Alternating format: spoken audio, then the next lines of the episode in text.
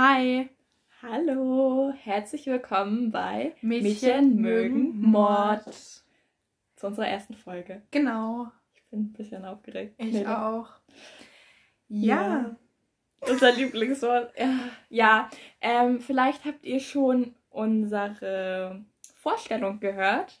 Wenn, nicht, hört sich an. Genau. Ähm, dort erklären wir so ein bisschen den Aufbau unseres ganzen Podcasts.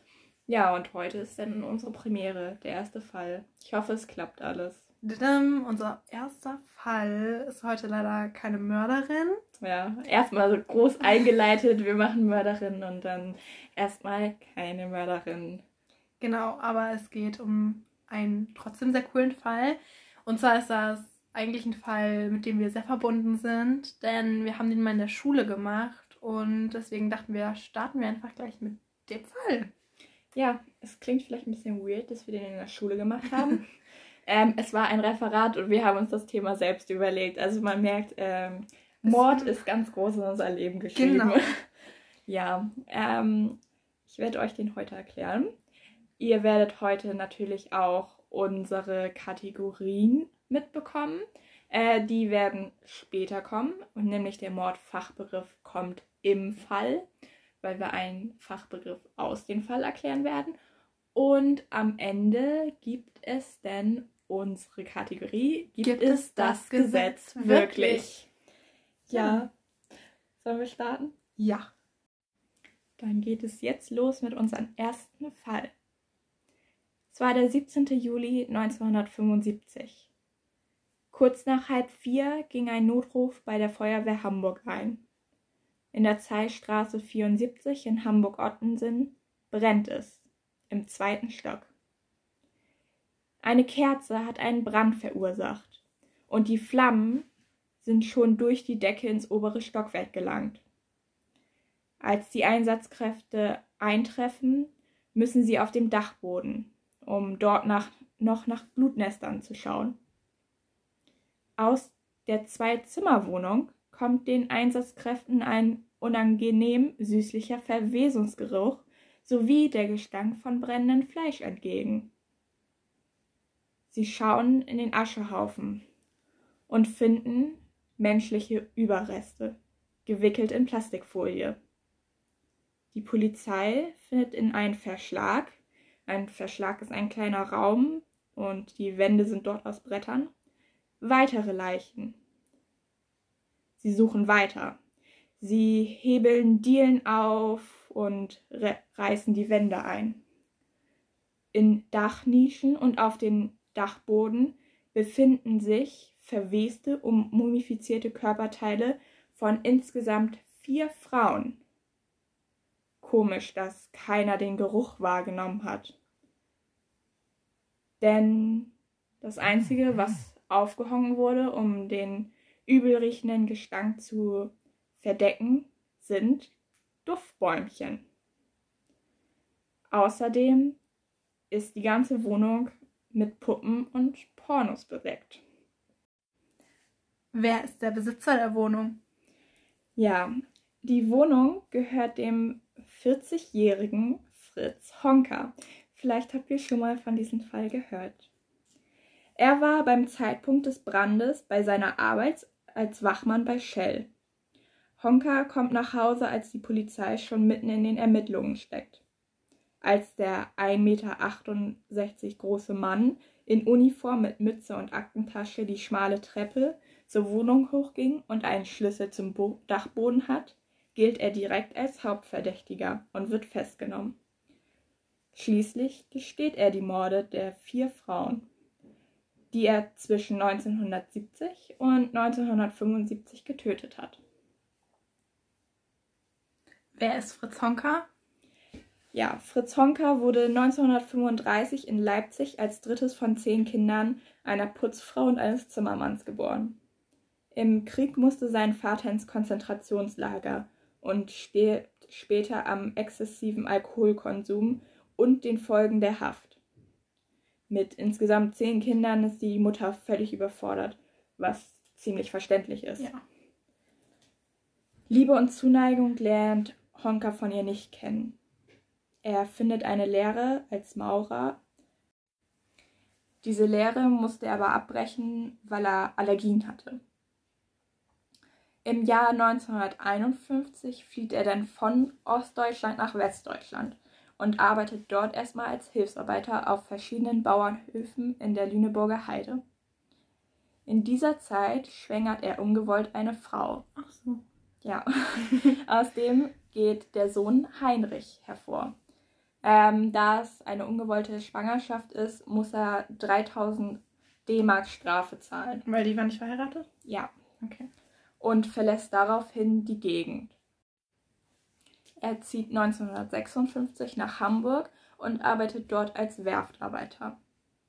Im selben Jahr hat er einen Fahrradunfall, der sein Aussehen und seine Persönlichkeit komplett verändert. Seine Nase ist zertrümmert und er schielt extrem. Wegen dem Unfall? Ja. Krass. Äh, die Bilder dazu könnt ihr auch auf unserem Instagram-Kanal sehen, deswegen einfach mal vorbeischauen. Im nächsten Jahr heiratet er dann seine Inge. Und die beiden bekommen einen Sohn. Dieser Sohn heißt Fritz, ganz traditionell wie der Vater. wow. Toller Name. Kreativ. Ja, wenn man die Geschichte weiterhört und bedenkt, dass, äh, dass Fritz Honka ein Mörder ist, ist der Name vielleicht doch nicht so angebracht. Egal, weiter geht's. Ähm, doch Streit beherrscht die Beziehung und die Ehe wird geschieden. Oh. Aber sie kommen noch einmal zusammen. Es funktioniert aber wieder nicht und so lassen sie sich erneut scheiden. Also sie haben zweimal geheiratet und zweimal haben sie sich scheiden lassen. genau. Oh. Ähm, man sagt auch, dass viele Nachbarn sich schon eh gefragt haben, warum die beiden wieder zusammengekommen sind, weil Honka sehr dominierend sein soll. Okay. Ja, Honka zieht nun in die 18 Quadratmeter große Wohnung in der Zeilstraße 74, die wir ja schon vom Anfang kennen. Er lebte einige Zeit mit einer Frau dort zusammen. Jedoch zeigte sie ihn wegen Vergewaltigung an. Da Fritz sie und eine weitere Frau zum Sex zu dritt zwingen wollte. Zu der Zei- Tatzeit hatte Honka 2,4 Promille Alkohol im Blut. Und die Anklage wurde fallen gelassen, aber er musste eine Geldstrafe von 4500 D-Mark Ach, zahlen. der Arme. Ja, ich Wow. glaube, das war noch nicht das Schlimmste, was er getan hat. Honka hat ein massives Alkoholproblem. Und mit diesen bekommt er keine echte Beziehung. Und er musste natürlich viel Ablehnung erfahren, auch wegen seinem Aussehen. Und das ließ seine Wut weiter wachsen. Und es entwickelte sich ein Hass auf alle Frauen. Ähm, das ist ja jetzt super. Ja, und dann passiert schon der erste Mord, das erste Opfer. Sein erstes Opfer war die 42-jährige Friseurin und Gelegenheitsprostituierte Gertraud Breuer im Dezember 1970. Sie ist mit einer Freundin in Honkas Wohnung gelangt. Honka wollte Sex mit Breuer. Als sie sich wehrte, vergewaltigte er sie und stranguliert sie mit einer Gardine. Einige ihrer Leichenteile entsorgte er auf einen Schrottplatz in Altona. Diese wurden bereits 1971 gefunden. Den Rumpf versteckte er in seiner Wohnung. Yeah. Ja, man muss dazu sagen, die Teile, die er ja auf diesen Schrottplatz versteckt hat, Mhm. wurden gefunden, aber man wusste nie, diese Leichenteile zuzuordnen, weil ja der größte Okay. Teil der Rumpf gefehlt hat. Und wieso hat er das behalten? War das so eine Trophäe oder? Das weiß man nicht wahrscheinlich, weil es einfach zu schwer war, es wegzutragen. Er war ja auch kein großer Mann. Okay. Ja, dann kann man dazu sagen, dass Fritz sich viel in dieser Zeit in einer Kneipe aufwies, die zum goldenen Handschuh heißt. Ähm, ihr seht davon auch Bilder wieder auf unserem Instagram-Kanal, also schaut gerne vorbei. Auch Bilder von der Wohnung könnt ihr dort sehen. Ähm, um euch das mal so ein bisschen zu verdeutlichen, das war keine normale Kneipe, wo normale, also so Gute Mittelschicht Leute. So ja. Mittelschicht hingeht, Mhm. sondern es war eher die Unterschicht, die sich dort getroffen hat. Die Kneipe war oder ist immer noch auf der Reeperbahn, natürlich ist sie jetzt komplett erneuert. Ähm, Habe ich schon mal gesehen. ja. ähm, zu der Zeit haben sich dort aber noch viele Trinker, Drogensüchtige, ältere Prostituierte und andere gescheiterte Existenzen aufgehalten. Ähm, vielleicht so eine kleine Story, die ich mal gehört habe dazu ist, dass tatsächlich dort ein Mann auf einem Stuhl mehrere Tage lag Ach ja. und ähm, er war schon tot. Und das Und ist keiner hat es gemerkt. ja, keiner hat es gemerkt. Das war einfach, ähm, so war es dort damals. Also es war normal, dass dort Obdachlose und andere halt abgehangen sind. Er war dort Stammgast, genauso wie sein zweites Opfer, Anna Beuschel. Sie war eine Prostituierte und Hausfrau. Honka nahm die 54-Jährige im August 1974 im Vollrausch mit nach Hause da sie, wie er sagte, beim Sex wie ein Brett dagelegen hätte, erdrosselte er sie. Danach zerstückelte er sie und deponierte ihre Leichenteile in seiner Wohnung. Hm, hatte eine, ein Fable für Prostituierte. Es Alkohol. geht weiter. ähm, Im selben Jahr, also jetzt mordet er schon schneller. Davor war es ja ein Unterschied von, ich glaube, vier Jahren. Mhm. Jetzt mordet er sogar im selben Jahr. Ähm, ermordet er Frieda bzw. Rita Roblick. Sie war 57 Jahre alt und auch Prostituierte. Hm. Angeblich hatte sie Honka um 200 D-Mark betrogen. Das ist exakt die Summe, die Honka ihr bereits als Lohn für ihre Liebesdienste bezahlt hatte. Also hier wegen Geld. Wow. Ja, und dann kommt noch das letzte Opfer von Honka. Es war im Jahr 1975.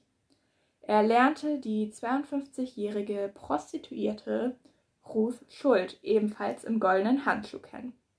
Sie zog sogar eine Zeit lang bei Honka ein. Sie wurde schlussendlich durch einen Schlag mit einer Kornflasche auf dem Kopf getötet. Nein, betäubt. Entschuldigung, sie wurde nur betäubt. Ähm, dann hat er sie mit einer Strumpfhose erdrosselt. Jetzt kommt etwas, was vielleicht nicht jeder so hören kann. Deswegen, wenn ihr ja etwas drastischere Sachen nicht hören könnt, könnt ihr ruhig ein, zwei Minuten vorspulen. Ich denke eher nur eine, weil ich es auch kurz halten möchte. Honka trennte beide Brüste ab. Er schnitt die Ohrmuscheln ab, sowie die Zunge und die Nasenspitze. Außerdem sägte er die Beine an den Oberschenkeln ab. Das Problem ist jetzt, es ist fraglich, warum er das getan hat. Ja, weil vorher hat er das nicht gemacht. Oder er hat doch die eine zerstückelt. Also er hat die andere? zerstückelt, aber was hier natürlich interessant ist, ist, dass er Zungen- und Nasenspitze Mhm. abgeschnitten hat, was man eigentlich nicht machen muss, um eine Person besser zu deponieren. Also es Ja. hatte jetzt keinen Zweck von wegen, er musste Platz schaffen. Ja. Also es war kurios. Vielleicht hatte er Gefallen daran, man weiß es nicht genau. Okay. Ja, traurig ist jedoch, dass niemand die Frauen je vermisst hat.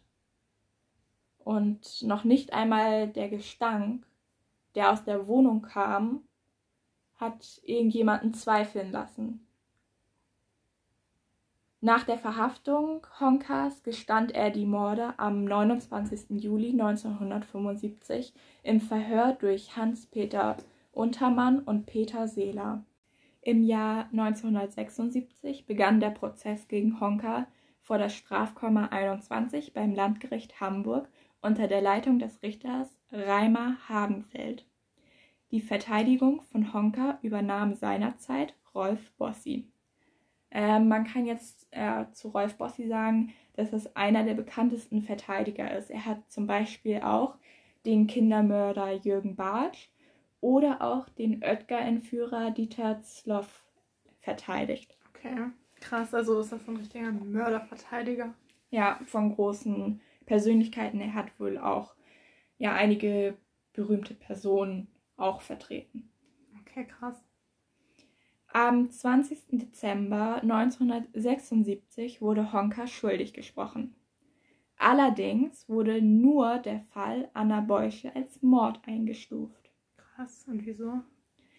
In den anderen Fällen wurde die Tötung als Totschlag begangen, im Zustand der verminderten Schuldfähigkeit.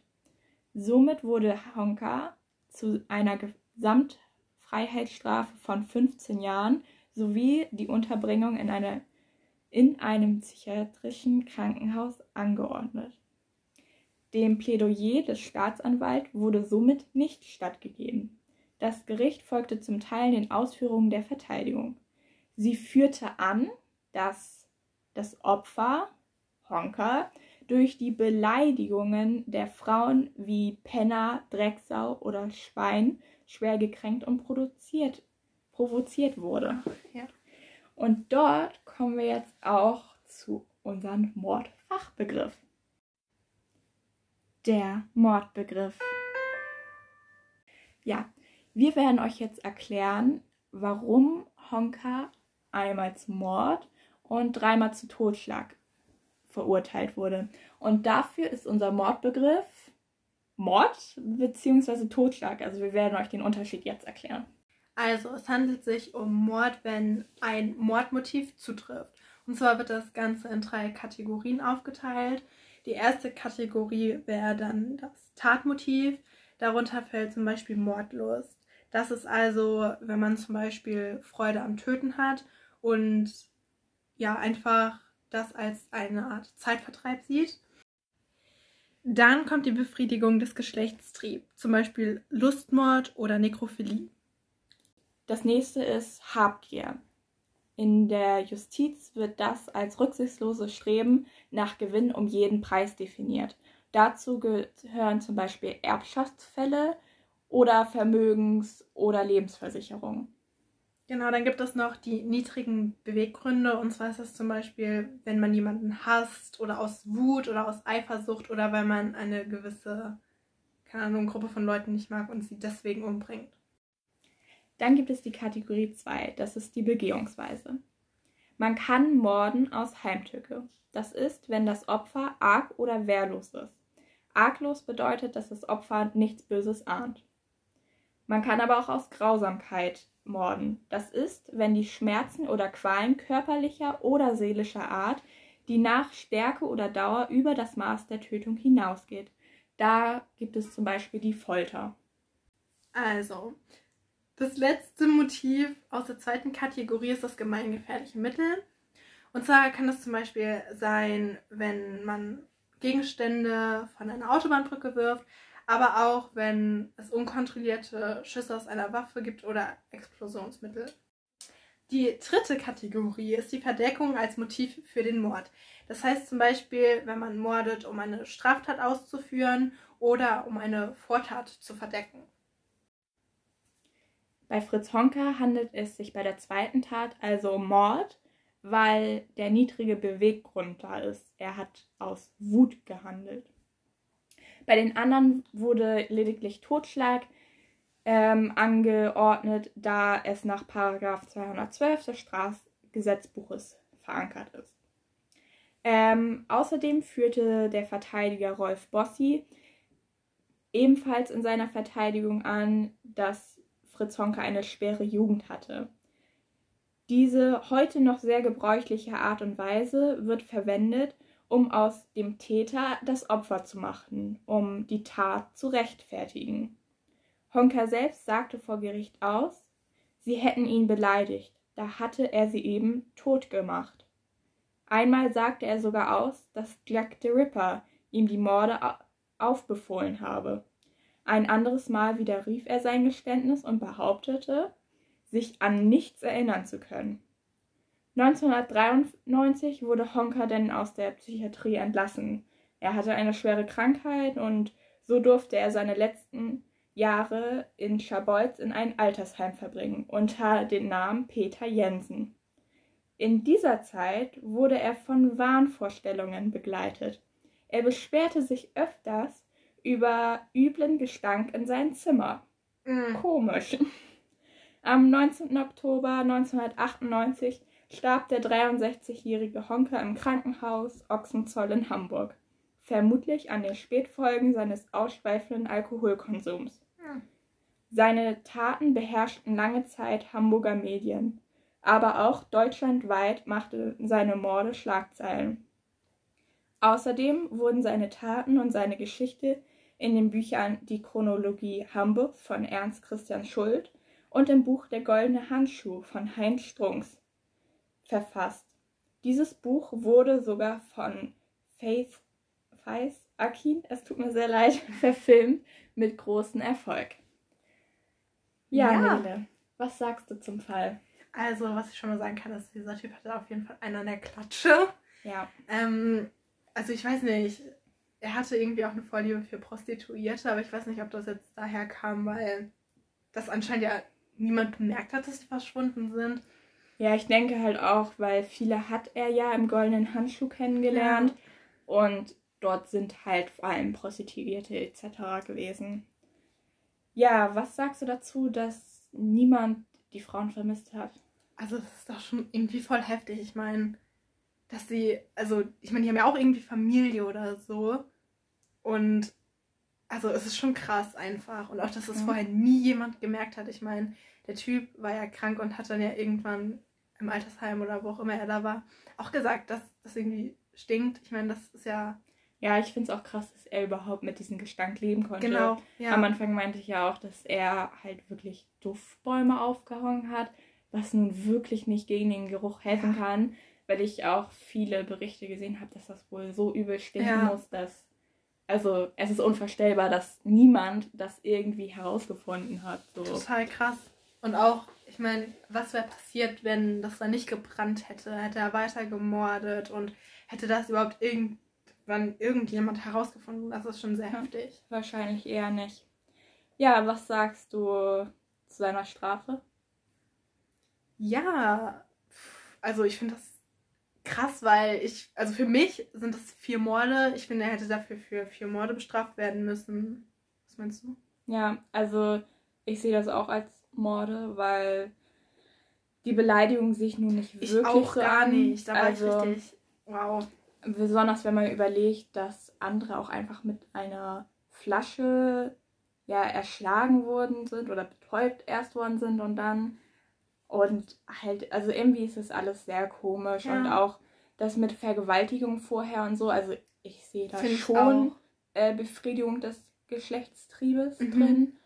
Aber ja, was sagst du dazu, dass er in der Psychiatrie war? Da gehört er hin. Ja, Auf jeden Fall. was sagst du zur Begnadigung?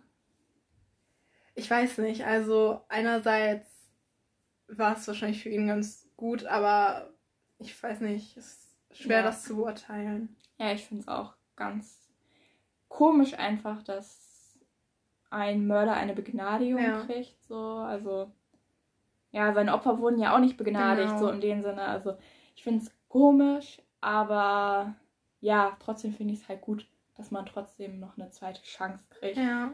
Unter Beobachtung natürlich. Ja, vor allem, weil. Also der hat ja wirklich einen Dachschaden. Ja, also es ist natürlich auch, wenn man über die Kindheit nachdenkt, nie Liebe erfahren etc., kann man sich schwer vorstellen. Ich glaube, das macht viel mit ein. Ich glaube auch, dass der Fahrradunfall Ja. sehr viel dazu beigetragen hat. Aber hat das in seinem Kopf, dieser Fahrradunfall, irgendwas gemacht oder war er schon vorher? Also einige Berichte sagen ja, dass da irgendwas war, aber es wurde nie richtig nachgewiesen. crazy. Also Immer ja. mit Helm fahren. Ja, immer mit Helm fahren, damit man auch nicht so eine Nase kriegt und nicht schielt. Ja. Ja, ähm, ich würde sagen, wir kommen zu unserer letzten Kategorie. Genau. Gibt es das Gesetz wirklich?